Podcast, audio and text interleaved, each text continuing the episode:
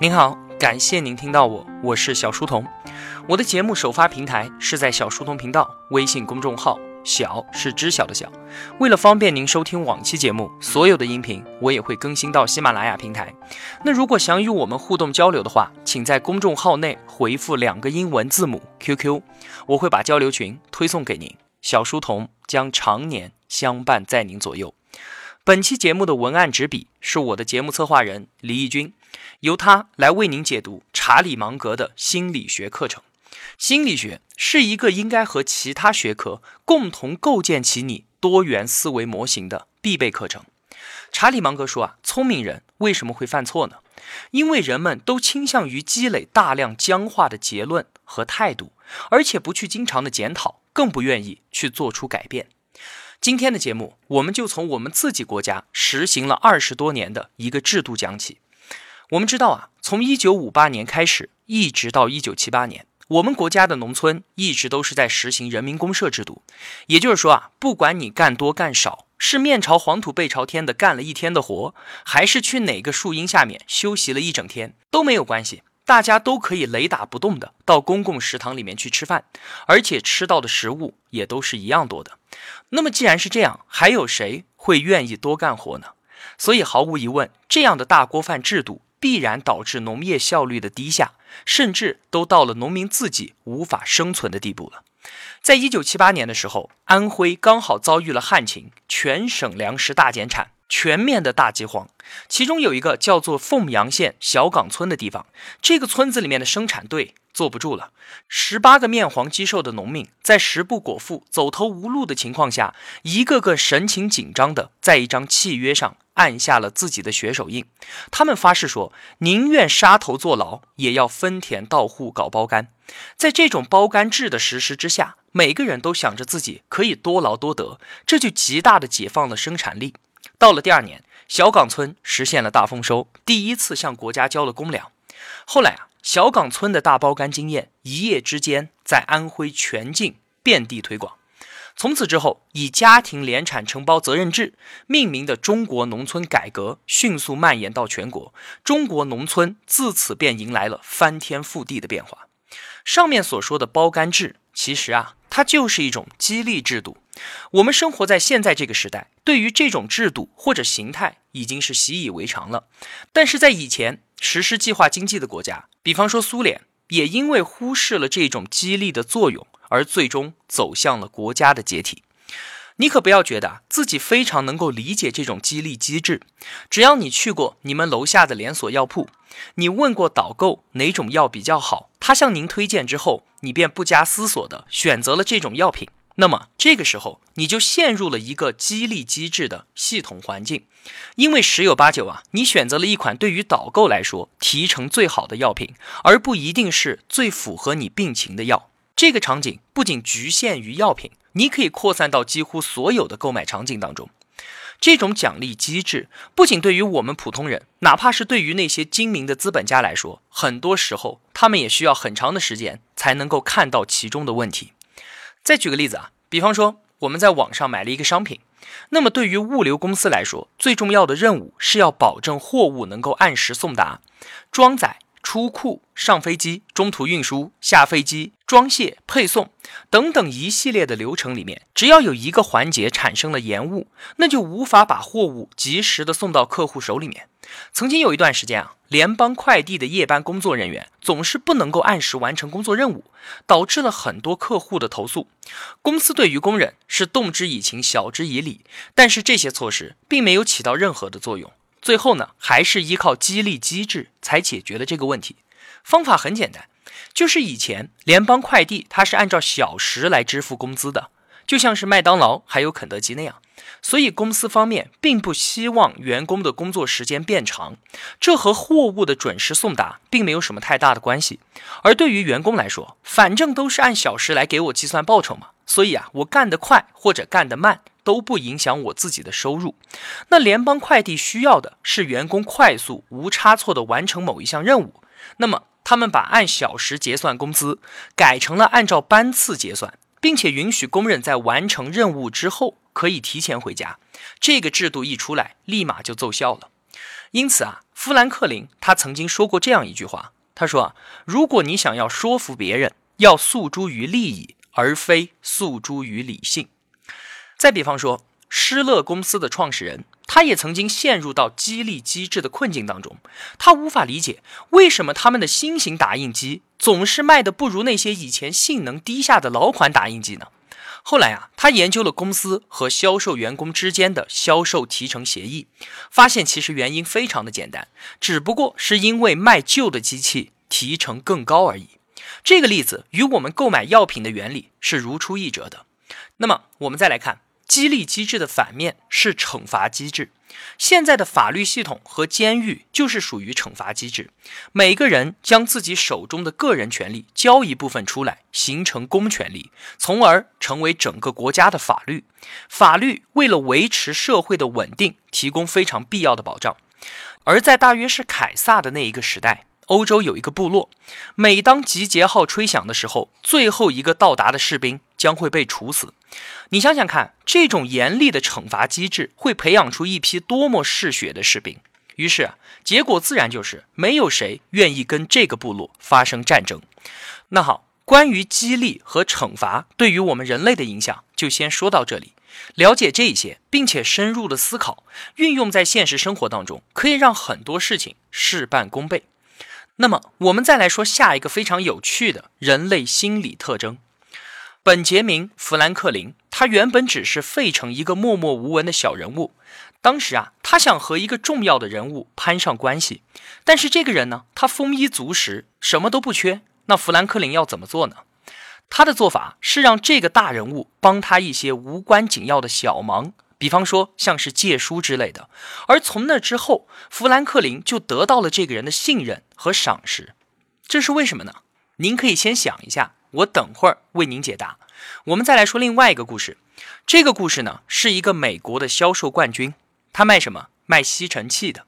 当时在美国卖吸尘器，可不像是在我们中国跑到国美或者苏宁里面去卖，他是要上门销售的，每家每户的去敲门。然后推销他的吸尘器，那他是怎么成为全美吸尘器的销售冠军呢？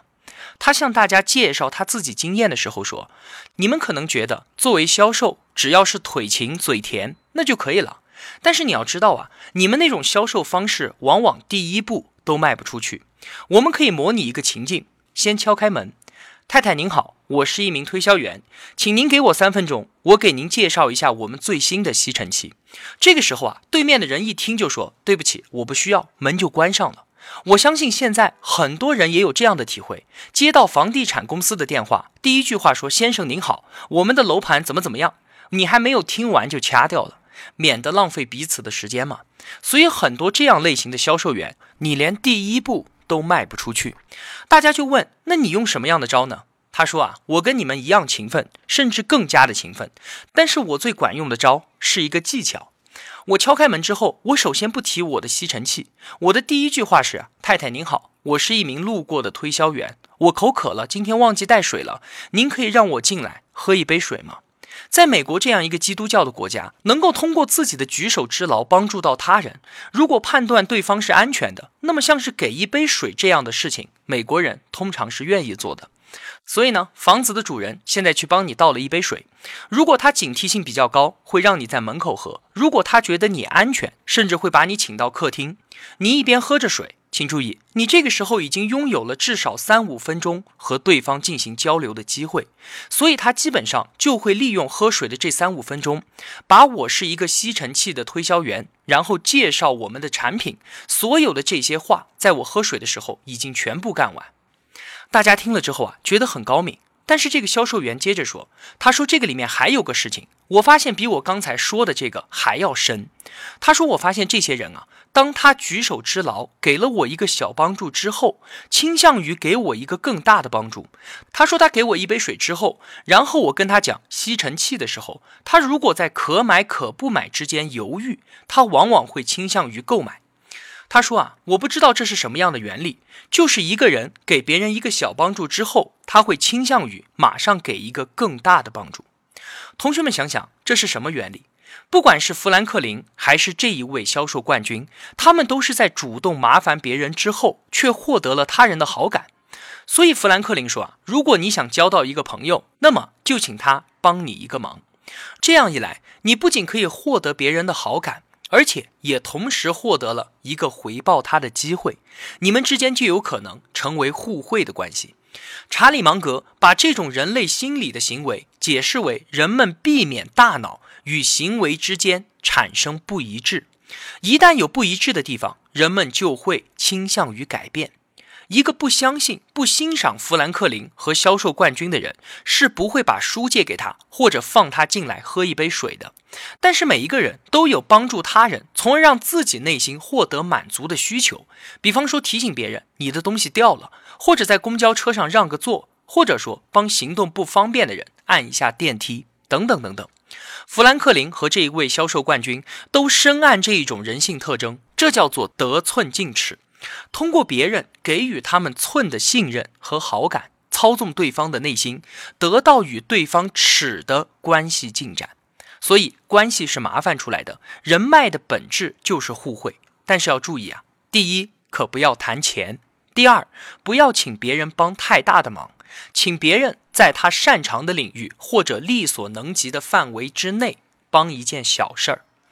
第一点。很好理解，在人与人之间的关系当中，金钱是必然会存在其中的，而且是一种非常微妙的东西。一旦处理不好，可以在非常短的时间之内葬送掉一段感情。第二点，如果你请别人帮你的忙比较麻烦，不仅会遭到拒绝，还会让别人觉得你这个人非常的失礼。不过啊，也会有人通过让你帮一个很大忙的形式，从而达到操纵你的目的。这个就很有意思了，这是我们接下来要讲到的回馈机制。我们先来看一个著名的心理学实验，做这个实验的人是社会心理学界大名鼎鼎的西奥迪尼，畅销全球的图书《影响力》的作者。西奥迪尼吩咐他的实验员在各自所在的大学里面闲逛，遇到陌生人就请他们帮忙。帮忙的内容就是让这些陌生人带领一群少年犯去动物园参观。那如果对象是你？想必十有八九你也会拒绝吧？这样的事情又有谁会跃跃欲试呢？后来，西奥迪尼改变了实验的程序，他让实验员遇到陌生人的时候，请求他们连续两年每周都要花大量的时间去照顾少年犯。这种荒唐的请求当然是遭到了百分之百的拒绝。但是实验员接着又说：“那既然你不愿意这样，那你是否愿意至少花一下午带那些少年犯？”去参观动物园呢？这个最终的要求和之前是一模一样的，但是这次愿意帮忙的人居然达到了百分之五十的比例。实验员们做出的第二个实验中，他们做出了让步，于是对方也做出了让步。由于这些实验的对象在潜意识中做出了这种回馈式的让步，所以有更多的人非理性的答应带少年犯去参观动物园。这就是回馈机制里面以德报德的一种情况，就是说，只要对方做出了一定的让步，我们也会倾向于做出让步。在第一次世界大战期间，交战双方有时候会莫名其妙的停止交火，因为有一方先做出了细微友善的举动，而另外一方呢则投桃报李。实际上啊，一线的战壕曾经不止一次以这样的方式停战。在生活当中，买卖的双方砍价也是一种回馈机制在起作用。卖的一方出个价，买的一方呢把预算调高一点，双方不断的做出让步，价格最终会被友好的维持在某个让双方都满意的平衡点上。所以啊，查理芒格说，在面对销售员慷慨的把你请到一个舒适的地方坐下，并且端给你一杯咖啡的时候，你非常有可能因为这个细小的礼节性行为当一次冤大头。在接下来的购买场景当中，你会处于劣势，所以您应该对销售员的示好保持警惕。在政府和大公司的采购腐败现象发生的时候，都是这种回馈机制在起作用。销售员给了采购员一些小恩小惠，而最终让购买机构为此付出了大得多的成本。在回馈机制当中，以德报德的另外一面是以牙还牙。在战乱的年代当中，很多战争是没有活着的俘虏的，交战双方非得把敌人置之于死地，甚至很多时候这样做都还不够。比方说成吉思汗，他就不满足于把敌人杀死，而是坚持要把敌人的尸体剁得粉碎。即便是在现代这样的文明社会，这种以牙还牙的回馈机制并没有丝毫的减少，只不过是没有像之前所讲的那样那么的极端。比方说，两个人因为一点点小事，首先开始是有口角，接着就发展成为争执，然后两个人就会开始动手，打急眼了，最后就变成一场恶斗。在生活当中，更加普遍存在的就是路怒症。你开车别了我一下，我也要超车别回来，相互之间怄气，这就大大增加了交通的风险。你可不要觉得只有人类会这样，回馈机制并不是我们人类独有的。蚂蚁对它们的繁殖群体之外的同类蚂蚁也表现出极端的致命的敌意，它们更加的好斗，并且在打斗中更加的残忍。哈佛大学教授、社会生物学的奠基人威尔逊曾经开玩笑说：“啊，如果蚂蚁突然得到了原子弹，那么所有的蚂蚁将会在十八个小时之内全部灭亡。”我们追求被公平对待，所以以眼还眼，以牙还牙，成为了人类的本能，一种难以克服的本能。虽然在生活当中，很多智者都告诫我们不要实施以牙还牙的报复。但是啊，这种报复的本能，它也并非全无是处。在十九世纪末期，一个美国人拥有了一家船务公司，公司运行的一切顺利，所以呢，他就决定乘坐自己的私人游艇出去度个假。他跑去欧洲玩了一圈，等到回来的时候啊，他发现负责公司运作的两名合伙人已经把他的股份全部买断，并且瓜分掉了。这个美国人说：“先生们。”你们合伙欺骗了我，我不会去告你们的，因为法律程序太慢了。我要让你们身败名裂。接下来，他卖掉了自己的私人游艇，换成了一艘客船，成立了一家新的公司。这家新公司与他失去的公司之间针锋相对，新公司迅速的成长壮大。这个美国人最终重新控制了他原来所拥有的公司，并且将两个合伙人扫地出门。这个美国人后来成为了美国历史上的第二大富豪，他的名字叫做范德比尔特。这个人的身家远超比尔盖茨，他也是电脑游戏《铁路大亨》里面的人物原型。历史上并不缺乏这样因为报复这种回馈心理而成功的激励故事，无数的电影也将报复而成功这个题材一遍又一遍不厌其烦地使用着。而上升到国家战略的层面，查理芒格表示，如果一个国家对外交往的时候放弃以牙还牙的做法，这个国家是否有好的前途是不确定的。那么。除了我们上述的这些人类心理机制之外，我们在面对自己喜欢的东西，特别是到目前为止自己付出过的东西，会造成评价失衡，忽略我们所热爱的对象的缺点，像是情人眼里出西施，或者说像是妈妈们每天都在朋友圈里面晒自己的小朋友，就是这个道理。如果某个物种在进化的过程中经常的挨饿，那么这个物种的成员在看到粮食的时候，就会产生占有食物的强烈冲动。如果说被看到的食物已经被同物种的另一个成员占有了，那么这两个成员之间往往就会发生冲突。这可能就是深深的扎根在人类本性中嫉妒的起源。熟人之间的嫉妒是非常明显的。当你知道了周围所有人拿的年终奖都要比你高的时候，相信我，即便这个年终奖已经超过了你的预期，但是那种开心会瞬间荡然无存。但是话又说回来，嫉妒它也并非完全都是坏事儿。正如巴菲特所说的，推动人类进步的不是人类的贪婪，而是人类的嫉妒。还有。就是我们在上期节目中所提到的，可口可乐比起百事可乐更成功的点，在于它激活了人们大脑中的高级区域。可口可乐的品牌建立了更加强大的条件反射机制，这让它的竞争对手陷入到了巨大的竞争劣势当中。这个高级区域的激活，也让定价高的商品更加的好卖。最典型的例子就是奢侈品。还有那个被查理芒格称为剥夺性超级反应综合症的现象，等等，这些现在都被归在了社会心理学和行为经济学的学科里面。在生活当中，如果我们经常观察，进而深入思考这一些现象和结论，就可以避免很多大脑失灵的状况出现，做出更加理性的决策。查理芒格正是凭借这些人类非理性的心理反应，结合人类的理性分析，发明出了双轨分析法。他用这种双轨分析法缔造了伯克希尔公司在行业内首屈一指的业绩。查理芒格甚至在2008年美国次贷危机之前就预测到了这一次危机的降临。那么，什么是双轨分析法呢？我们在下期节目中再来为您介绍。好了，今天的节目就是这样了。如果我的付出对您有帮助的话，我也希望您愿意帮助一下我。一个人能够走多远，关键在于与谁同行。我用跨越山海的一路相伴，希望得到您用金钱的称赞。我是小书童，我在小书童频道与您不见不散。